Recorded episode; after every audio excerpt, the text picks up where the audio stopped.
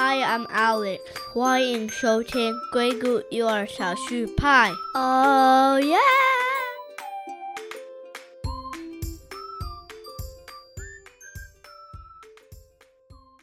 yeah！Hello，大家好，这里是硅谷育儿少数派，我是丽娜。Hello，大家好，我是一子。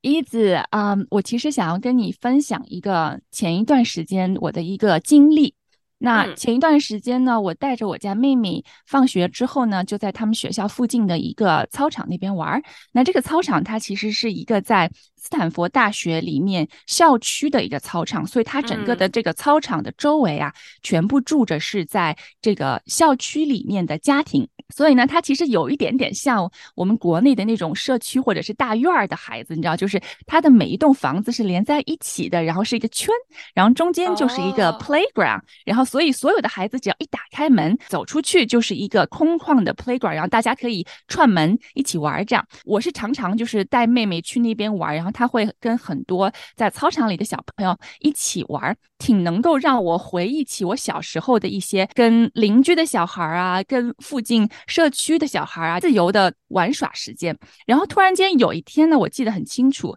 那一天我带妹妹去的时候，当时呢下雨了，所以呢本来是一群孩子在那里玩的很开心，然后突然之间下雨，然后就发现所有的孩子就就跑回家了嘛。然后呢，在那个操场上就没剩下几个孩子。当时有一个孩子，有一个小男孩，他单独一个人骑了个自行车，然后就绕着那个操场骑呀骑，骑呀骑。然后他会过来跟我们聊天儿。然后呢，我就问他，我说：“哎，怎么下雨了？小朋友们都回家了，怎么你还一个人在这边骑车？”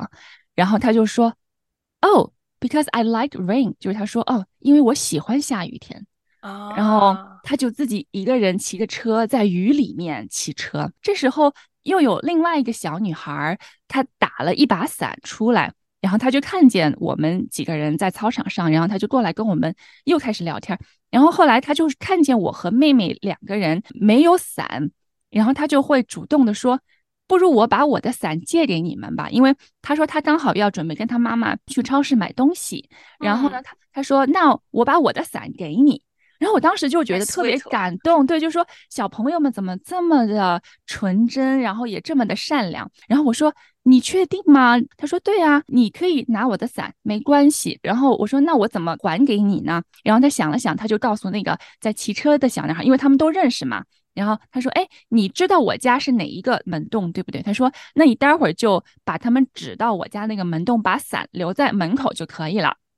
所以那个小女孩她其实已经自己有自己的 plan，她有她自己的计划，她已经全想好了，就是哦哦，我把伞借给你们，然后你们到时候呢就还到这个地方去就可以了。而且她对我们是完全信任的，所以就当时的这些跟小朋友们的互动，其实是让我感受很深的是，当孩子这种非常纯真的对世界充满信任和好奇的心态的时候，我就特别有一种想要去保护的这样的一个心态。然后她就把伞给了我们之后，她就回去了。然后大概过了五分钟，他又回来了，然后说不好意思，然后我妈妈说不可以把伞借给陌生人，所以呢，他就只好再回来把伞拿走，但是他又觉得很不好意思，然后他还有跟我们说对不起什么的，然后我说没关系，没关系，我完全理解。然后这个时候我就突然之间会想到说，哎呀，其实。我从大人的角度来想，你可能从你的孩子那里突然间听说他出了门一趟就把一个伞就把他自己的一个非常漂亮的、很精致的伞给了一个陌生人，然后你都不知道他给谁，对吧？可能你会想说，那这个伞肯定就回不来了，是不是？所以你会有很多很多这样的一些在大人的价值观和世界观里面所产生的一些想法，然后那你会很本能的告诉孩子，不行，这个伞我们不能弄丢，请你把它拿回来，这样子。我是能理解他家长的这样的一个想法，但是我又会觉得有一点点可惜，就是其实在这个过程当中，你会看到这个孩子他有一个自主的计划跟自己的想法，对吧？然后其实如果这个家长的反馈是一个相反的，说哇哦，我真的很开心，你可以这么为别人着想，然后你可以这么善良的去给陌生人伸出援手，我为你感到很骄傲，然后并且你可以去信任他做出一个这样子的决定，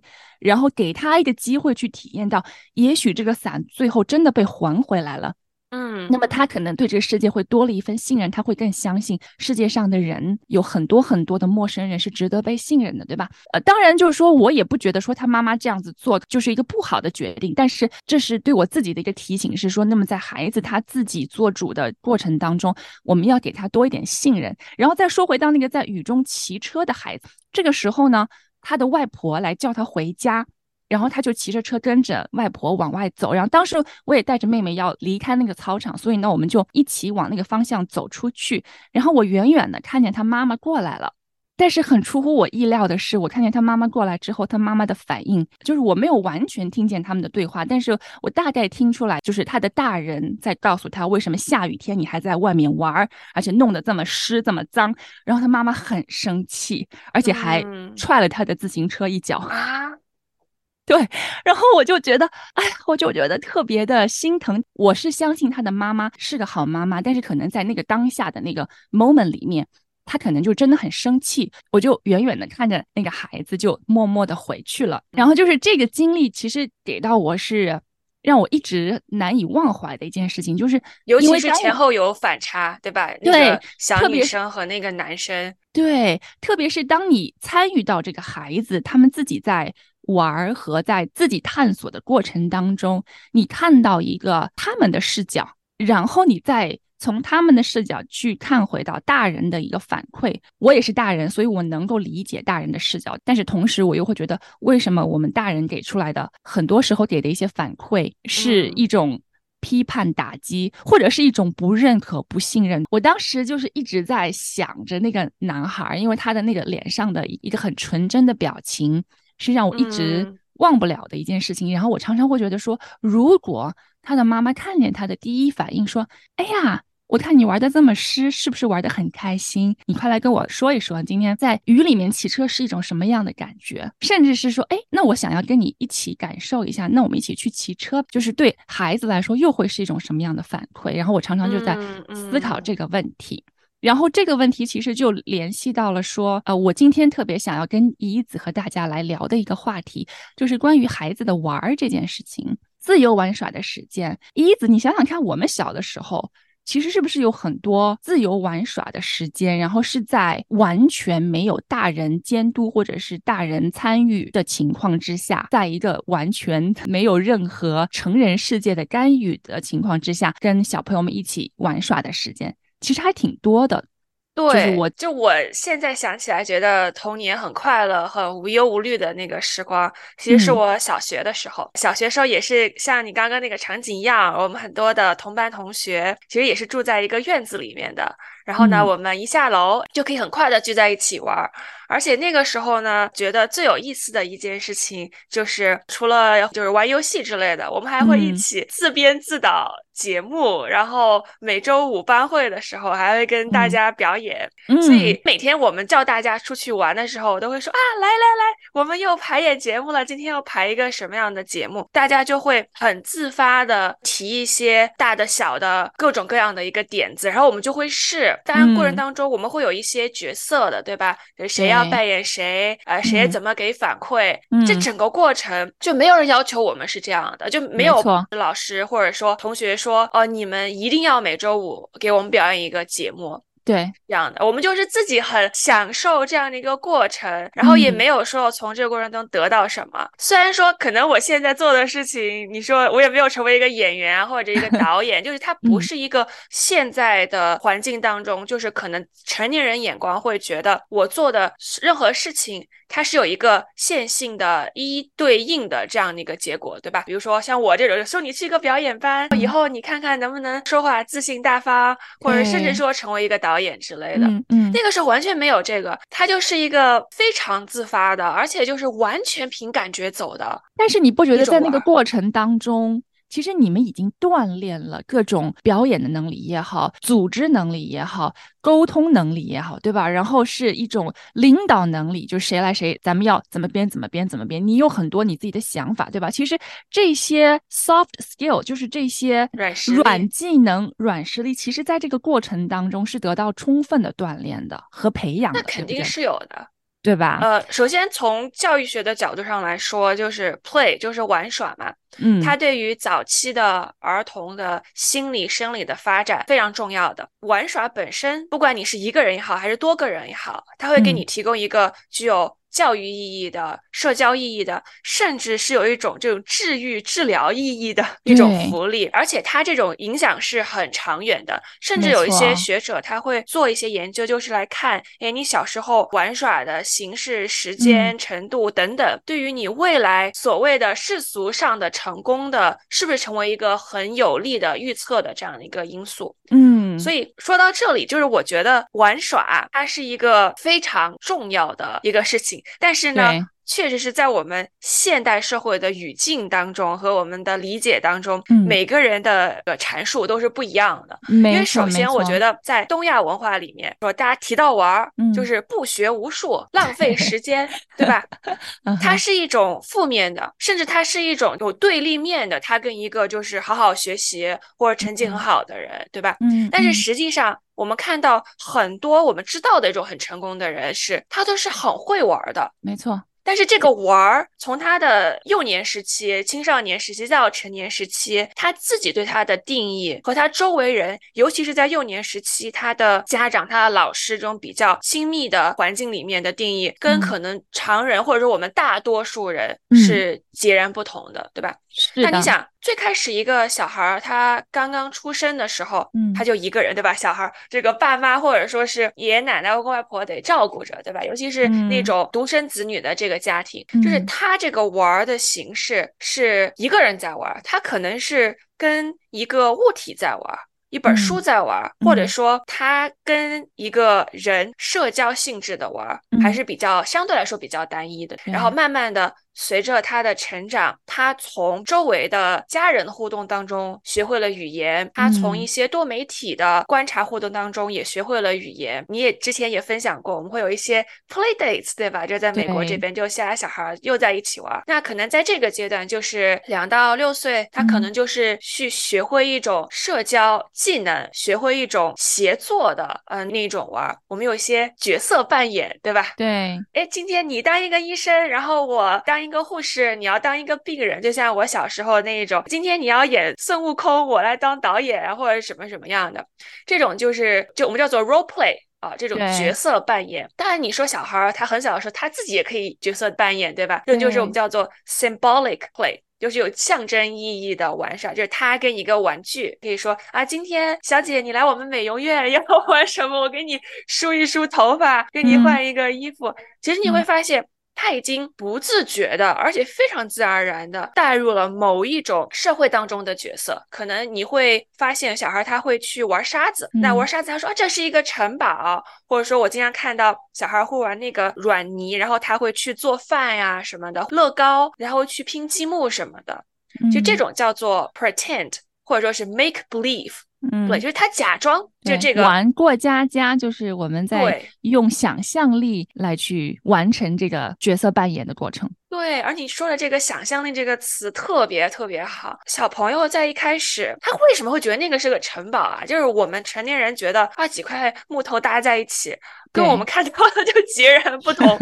对吧？但是他就会觉得那个是个很重要的一个很宏伟的，是就是对他来说很重要的一个东西。其实你会发现。在这个时候，小孩他做的什么事情呢？他做的是，他对他的自我的表达赋予了意义。嗯，他真正的对这个概念，对这个物品，这个物品所带来的、所具有象征的意义，就是那个 symbolic 那种 meaning，对吧？那种意义产生了一种自我的觉察。嗯。所以你会在这个过程才发现，就是为什么这个小孩儿他是一个特别有叫做 intrinsic motivation，就是还有内在动机的一个小孩儿，和一个小孩儿就是他一定得别人推着走，对吧？或者一定就是他是为了得到别人的承认，或者说他是为了避免别人的一种责备去做的。其实也跟他在这个玩耍的过程当中，他能够跟他玩耍的对象，不管说是物品也好，还是人也好，同龄人也好，还是成年。年人也好，嗯，互动当中产生的关系、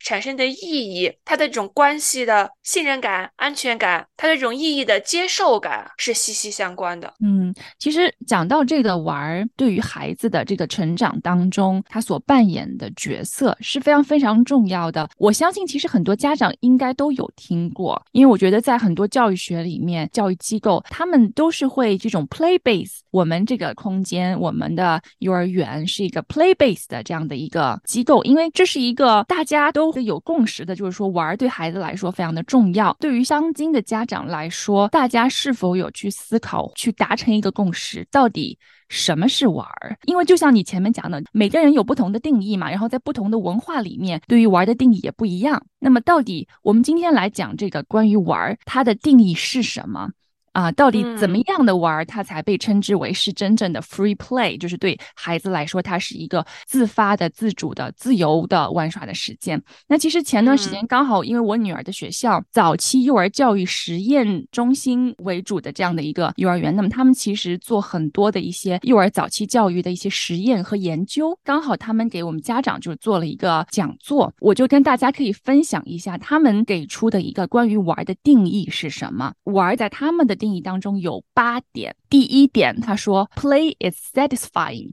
就是玩，它是一个令人满足的、令人愉悦的这样的一个过程。但是它的过程不一定总是非常有趣的，因为比如说你搭一个积木，积木倒掉了，或者是你玩一个游戏啊，然后你不停的失败，或者是你跟你的小朋友一起玩，然后你的小朋友他不喜欢你的这个 idea，那他可能不想玩你要玩的东西，然后你需要去跟他沟通、协商等等。所以这个过程他可能不是说每一分钟都是开心的。但是这个玩儿的一整个过程，当它结束了之后，它其实对孩子来说，它会产生一种满足感。然后第二，他们说 play is spontaneous and voluntary，就像你刚刚讲的，小时候这种玩儿，它是一种自发和自愿的，它不是它不是义务性的。然后它是小孩他可以自由选择的，而不是把这个内容是根据社会或者是成人的这种需求来定义和设计的。然后第三点，它就是说，在这个玩的过程当中，小朋友们他所关注的是这个玩的过程，而不是最终的目标。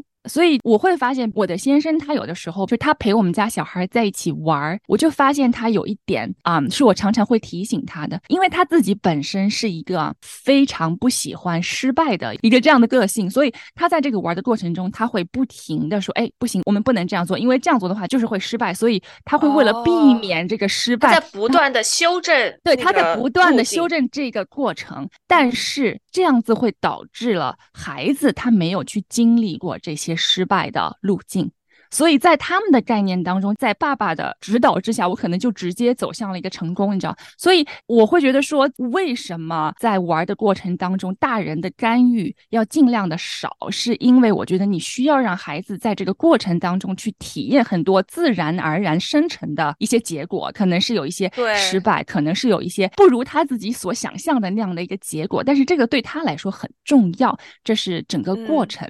就是你刚刚说这番话，顿时。让我产生了一个联想，对人生和一个世界 更深的一个理解。其实人生就是一场玩儿，对，没错，对吧？然后又发现，其实小朋友也是在玩儿，就是长大成人了，我们大人是在玩我们大人的游戏，对不对？我们大人其实也是都是玩家，人生玩家。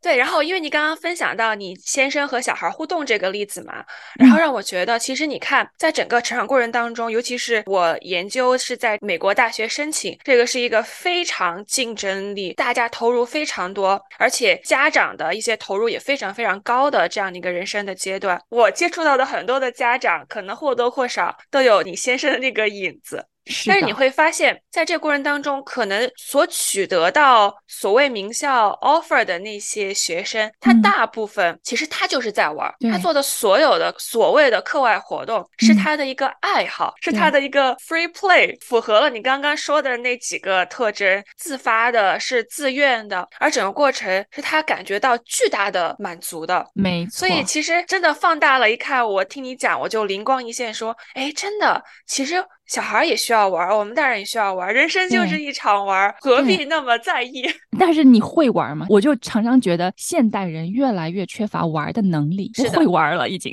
就是被那个 training 成一个不会玩的人，对吧？对，这个是一个。怎么说呢？我觉得非常有讽刺意义，也是一个非常让人悲伤的事情。但是刚刚丽娜你提到了还有更多的跟这个玩相关的元素，对我们刚才讲到的是？好，我们刚刚讲到的是第三点，然后他讲到的一个第四点呢，就是这个玩的过程当中，它是一个涉及到玩家他完全的积极参与的过程，而不是一个被动的经历。嗯，在大多数的情况之下，小孩在玩的过程当中，他身体是参与的。然后，但是在某些情况下，他可能是旁观者，他可能在观察其他人的玩的过程。但是呢，这个其实也是他玩的一部分，就是观察以及亲身的参与，这都是一种参与。对吧？然后这是它的第四点，到第五点就是说，play is meaningful for the participants，就是这个玩对于孩子和这个玩的人来说，它是具有一个非常巨大的意义的，因为其实这是一个他们把他自己与自己的经历可以联系起来，然后 make sense 的一个过程。就是他其实对孩子来说，这是他与世界做连接的一个学习的过程。他在玩的当中去逐渐的理解为什么世界是这个样子的。然后第六点，他讲到的是说，这个玩呢，它可以是 symbolic and non-literal。其实我觉得，就像你前面讲到的，其实你在玩的时候，其实很多时候它是象征性的，对，它很抽象，对，它是很抽象，语言能够形容出来的。对，没错，它其实是一种比较抽象的现实，但是它跟现实是不一样的。然后第七点就是他说到这个玩儿，它是有规则的。有一个很有名的一个学者，他曾经就是讲过这样一句话：Whenever there is an imaginary situation in play, there are rules。就是说，其实，在每一个你想象的假装痕当中，这个玩儿其实都是有规则的。因为你会发现，当小朋友们在说假装我是妈妈，你是小 baby，他是爸爸，就是他给你设定的这些角。角色，但是在这些角色和这个故事情节当中，他已经设定了一个规则，他在想象出这是一个什么样的游戏规则，对吧？所以其实这个玩的过程当中，它不是无规则的，它是有规则的。最后一点，第八点，他就是讲到说，Play is a child's private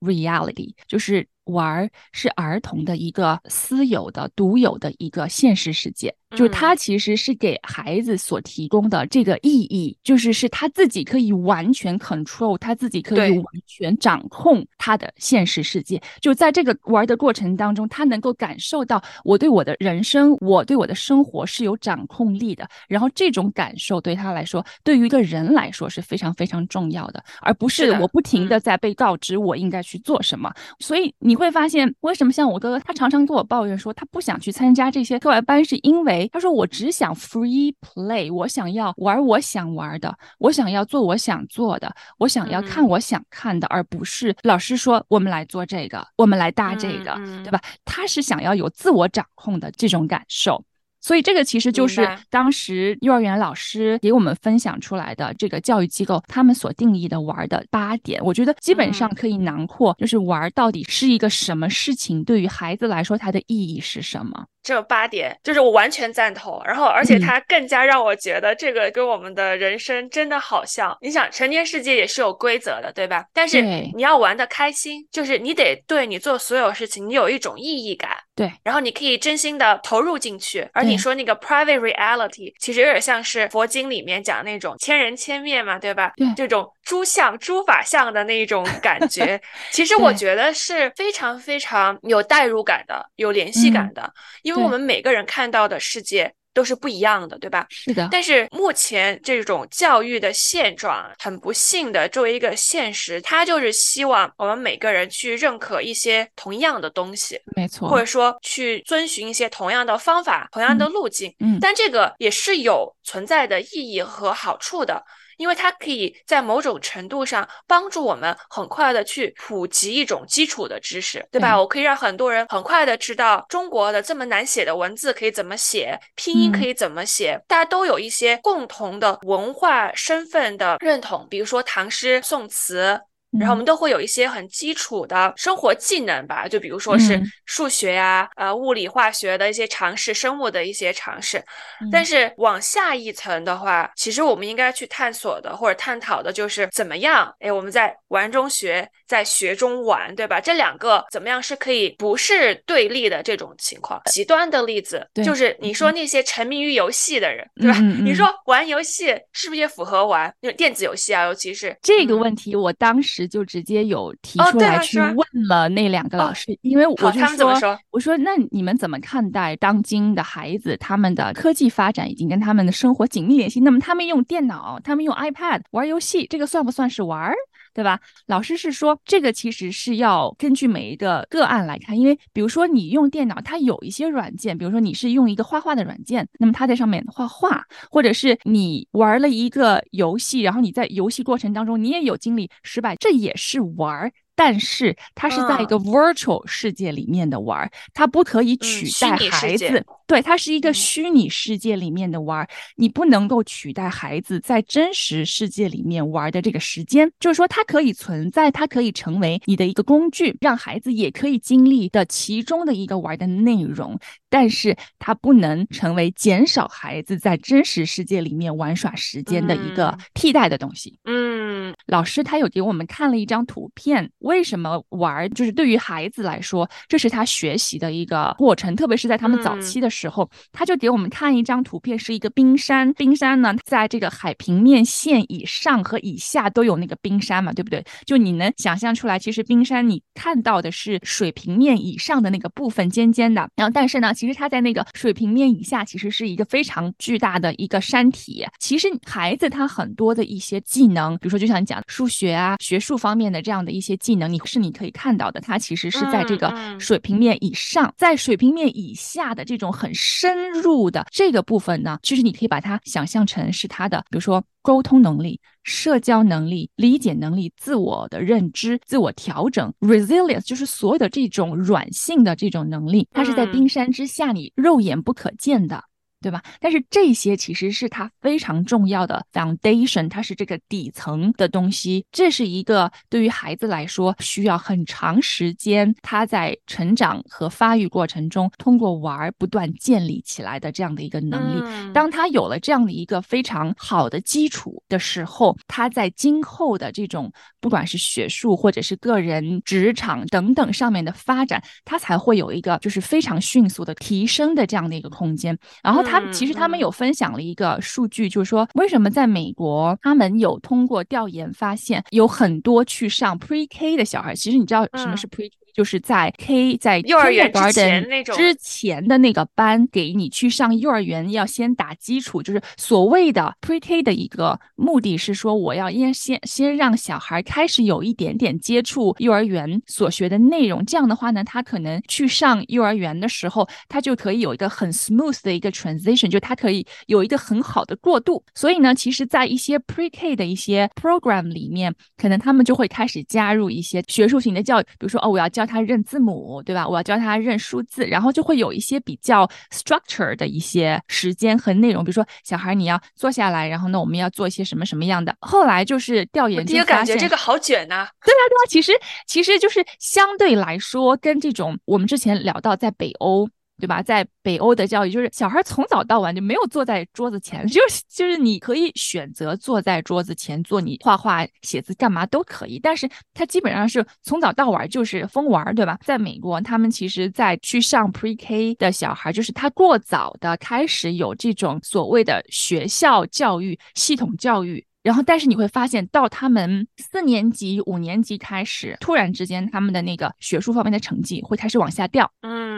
可能这种有一点，比如说，哦，我从起跑线开始，我就先给他们打基础啊，我就先教他们 A B C 啊，啥啥啥的，对吧？觉得那他们是是不是这个线是应该一直往上走的？但是其实不然，他是到了他一个一定的年龄，然后这个线是开始往下走的。哎，对，说到这儿，你知道，如果这个是在我们中文语境里面会说什么吗？说什么后？劲不足，对后劲不足就是后劲不足，就是后劲不足。因为你前期的这种 放在一个这样子的环境里面，其实不是 nurturing，就没有去给他浇灌他的，对，就是过早的去拔苗助长。所以有很多的学者就是在呼吁说，小孩在这个现阶段，在很早期 preschool 的这个年龄段，甚至是 K，他们其实真正所需要的就是自由玩耍的时间，要给到他们足够的自由玩耍的时间去探索。其实我哥哥他还是会常常跟我抱怨说：“哎呀，我觉得 recess 的时间不够，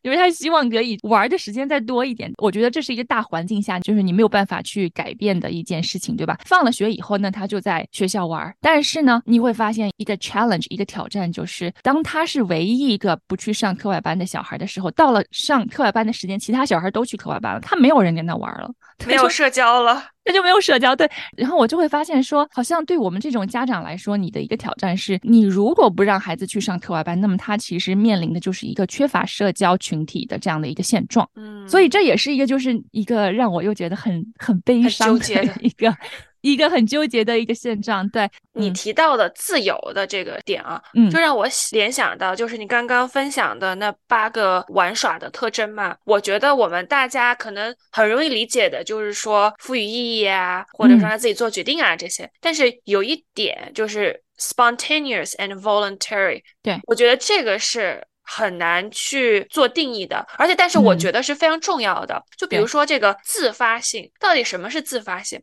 因为在我们的成长环境里面，不管是东方还是西方，其实首要还是说我们是不是听话，我们是不是守了那个规矩，对吧？我们的生活体验当中，对于自发性这一点是非常有限的。因为首先在大语境里面，我们都是来说，哎，我们怎么样能够跟上大流？对吧？其次，自发性，它不是说想干嘛干嘛，而我反而觉得它是说，我们能不能够敞开心胸去接受、去臣服。一种变化，不管说是外界给我们自己的，还是说，哎，我现在有了这样的一个想法，哎，我想玩这个游戏，嗯，这种自发性，我能不能够有自己的一个力量、一个环境、一个内在的一个外在的，能够让我去保持它、去延伸它？我觉得这种自发性是很重要的。但是自发性它也代表着你没有办法预想到的一些改变，比如说你玩这个游戏，你这个沙子。城堡一塌，这个积木一塌，那就是你没有办法预料到的一种情况。但是现在的我个人感觉啊，就是教育系统，你一步两步三步升学这种，它是不太鼓励自发性的，嗯，因为他希望的是在这个系统里面，它的风险的因素，它的那种 outlier，那种异军突起的人物，那种异变的东西是越少的，这样它相对来说，它这个系统是相对稳定的，但是也不一定。代表着这个系统就是一直能够充满冉冉生机，然后不断去进步、不断去发展的。所以，其实当我们在谈到玩的时候，我还想再加一点，就是你别看这个小孩到处在疯在玩，他其实也是一种培养他或者保护他专注力的一个方式。嗯，而且这个过程当中，可能很重要的一点就是你要保护他的这个 spontaneity，就是那种自发的东西，是。因为它代表的是一个他自己从内心开始的一种渴望，这种 motivation，这种动力去探索、去理解这个世界的一种动力，也代表着。他是自发，他要去做这件事情的。他自发去接受了种种的变化，他的整个玩耍的这个过程当中，去适应不断在变化的因素，并且他必须要通过有意义的决定、不停的角色的扮演，甚至角色的转换，对吧？完成这样的一个让他觉得很 satisfying，就是让他觉得很爽、很满意的这样的一个玩耍。所以其实特别有结构性的所谓的一些竞赛的课外班啊，或者现在硅谷特别火的乐高班、机器人班，对吧？为什么很多小孩他会不是那么感兴趣？其实是因为在这过程当中，我感觉他的身心是分离的。对，我觉得你身子在那做那个动作，但是他没有投入。它不是 present，它没有一个沉入式的一种体验。这个就是很精准。我家哥哥当年要给他报乐高班，因为我们想说他这么喜欢搭乐高，然后他也很兴奋说乐高班好，那我去。结果他就去了一次，他就回来说我不会再回去那个班了。我说怎么了？他说我以为是可以让我们自由发挥来搭东西，结果老师来教我们，你我们来搭这个东西，然后他会告诉我要搭啥，然后说我特别不喜欢这样子。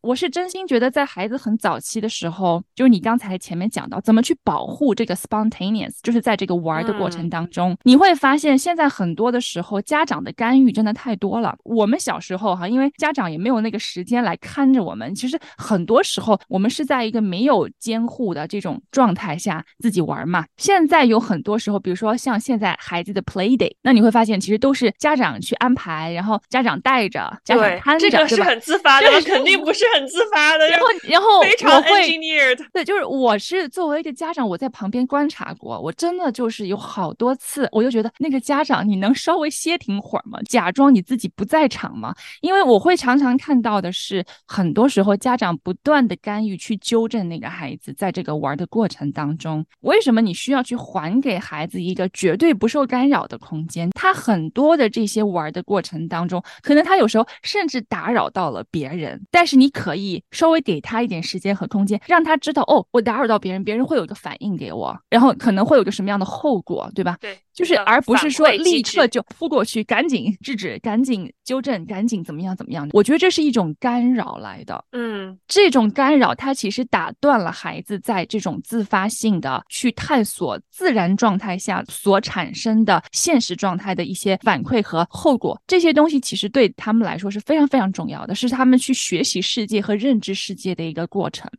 我觉得大人千万不要把这个过程变成了一个是大人设计出来的一个现。现实世界给到他。其实说到这儿，你说这种大人设计出来的现实世界和一个游戏的虚拟世界有啥区别？也没啥区别了。但是游戏的虚拟世界就是它是有一个它自己的机制的嘛。所以就是对于孩子来说，你有一个固定的机制，然后那你在这个机制之下会有一个什么样的后果？但是你如果跟一个大人一起打游戏，然后这个大人不停的在过程当中告诉你，哎呀，不要去打这个，你去打那个，我告诉你，你必须要走这条路，然后才是。他永远没有反馈机制。对对，这个就是不一样的。对你需要在游戏里面死一次，你才知道怎么打败那个大 boss。没错，他可能要死很多次，然后他自己会 figure out 出来一个他自己觉得很 work 的一个捷径。所以就是说，跟我们小时候玩的时间相比，当然就是说我们没有人监督，那么他可能存在一些安全的风险。那现在会有很多大人会在旁边监督。我觉得呢，我们应该要做的一件事情是主动的退出监视者的角色，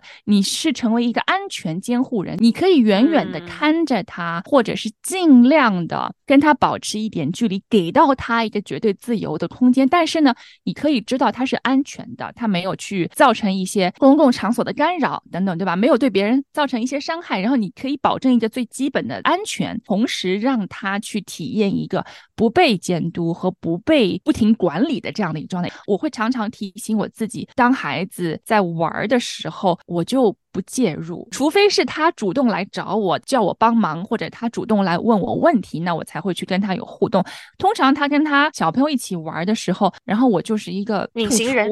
对，我就当我自己是空气，然后我觉得尽量让他去感受那个自然状态下的一些结果和过程。当时给我们做讲座的那两个老师，他们自己也有小孩嘛，那他们常常去孩子的学校。当他看到老师呃告诉他们他的孩子在现在这个阶段，他们仍然没有家庭作业的时候，那跟大部分的家长的反应不一样，他们其实是开心的。对于人类来讲，人类的幼崽，特别是人类。在你早期发展的，甚至到你青年时期，其实你都还是处在一个不成熟的状态之下，而这种不成熟是需要延迟一个很长的时间，让你不断的发展、自我纠正，然后才能够最终成为一个比较成熟的个体。所以你需要给孩子一个长的。不成熟时期，而不是让他过早的变成一个成熟的孩子。当孩子被成人化，他开始去理解成人世界的规则，然后他开始把自己带入一些成熟的成人世界里面的思维之后，其实他的那个不成熟阶段，那个 silly，那个就是孩子最呆的傻傻的，对，呆呆傻傻，或者他可能会做出一些就是很可笑的事情的这种状态下的人类早期发展的状态被剥夺了。那他其实在他日后。来讲，它的很多的一些 foundation，就是你去想那个冰山之下的那些比较基本的一些技能，它其实是没有得到充分养育和培养的。嗯，有一点就是今天咱们聊下来，我觉得对于成人也是适用的，就是不要对于玩，或者说不做你以为的那种有生产力的事情，嗯，甚至说是单纯的放空，对吧？对产生任何的负罪感。对，所以我觉得成年世界不知道为啥裹挟了太多的负罪感，然后可能在家长你容易把这种负罪感或多或少的又转移到这个小朋友身上。但是实际上你想一想，小朋友需要玩，其实大人也需要玩，对吧？嗯，所以我们丢掉这种负罪感。真心的去全面的去拥抱我们的生活，那其实很多时候我们就会有不一样的感受和新的发现。对，其实我作为现在的家长的成员之一，嗯。我常常在想的一个问题是，为什么在现代社会发展之下，给到孩子自由玩耍的时间却越来越少？为什么自由玩耍的时间，绝对自由玩耍的时间，对孩子来说已经变成了一个奢侈品？就像我们家哥哥，他放学之后，然后呢，我们就让他直接回家来，他也没有什么课外的班或者是作业，那他是真的就是他就自己在家里面自己想干嘛干嘛，但是他缺少可以跟同龄人一起玩耍的时间。我想要帮我儿子去安排。一些课外的一些 play day，或者说我想去邀请一些他的同学，放学之后你来我家玩吧。那你都发现他们没有时间，因为他们都已经课外被排满了。对，住的也远，然后住的也远，然后也排满了。对，就是现阶段的当今的孩子的 schedule 都被排的很忙。你会发现，就是小孩的 schedule 对没有没有留白，没有空白，所以家长可不可以去给孩子？再多一点的留白，可不可以给到他创造一个自由玩耍时间的这样的一个空间？是不是他放学之后他就有时间和空间可以去找他的小伙伴一起玩，或者他可以在家里也没有什么课业的负担？觉得这是一个我们大家需要去思考的。就并且我觉得在教育界一些教育的系统、教育的机构怎么去设计这个时间上面怎么去安排，对吧？应该怎么做可以让整个的社会去还给孩子一个自由玩？玩耍的时间和机会。我觉得这个问题，我也很想听听我们听众朋友的留言，所以欢迎大家在留言区跟我分享你们的经历、看法和感受。今天呢，我们跟大家聊了一个就是关于玩的这样的一个话题哈，看起来好像是一个众所周知，好像觉得大家都很熟悉的话题，但是我们还是需要花时间去真正的思考一下，我们到底可以给到孩子怎么样的选择。然后同时呢，我跟依依子想要跟大家分享一个好消息，就是我们。在 YouTube 上面也开通了我们硅谷育儿少数派的频道，耶耶！我们之前是应该只有三个平台嘛，Apple Podcast、Spotify 还有小宇宙。我们在 YouTube 上面也开通了我们的频道，那么在上面呢可以点击收听收看。虽然它不是一个视频的节目，但是我们的音频在上面也是可以去听的。那你可以在 YouTube 上搜索“硅谷育儿少数派”，然后找到我们的账号，要。记得点击订阅我们的节目哦，感谢大家。然后也是希望大家可以帮我们多多分享。分享我们的节目给到你身边的家长朋友，给到你周围的教育界的好朋友们，也是希望可以跟家长来沟通和分享你们在育儿过程当中所遇到的困难，你们的一些挑战，你们的问题啊，希望你们积极的跟我们来留言。那我们跟大家也公布一下我们的那个邮箱吧，因为有听众在问说，在 Apple Podcast 上面他也不能留言，那我们到底有什么一些平台上他是可以给我们发信啊，或者是跟我们来做一个。深入沟通的，我们的邮箱其实跟我们的播客名字很相似，它是 edu of minority at gmail dot com。好的，也是谢谢大家一直以来的支持。在这里，我们要感谢小宇宙平台上的听众朋友。我们现在在小宇宙上的听众已经突破了一千啊，算是我们一个小小的里程碑。嗯，其实我跟一子也没有想到这样的一个爱好哈，可以走到今天。我们要感谢大家，也希望大家继续支持我们的节目。好了，我们今天节目到这里就要结束了，我们下期节目再见喽！谢谢大家，拜拜。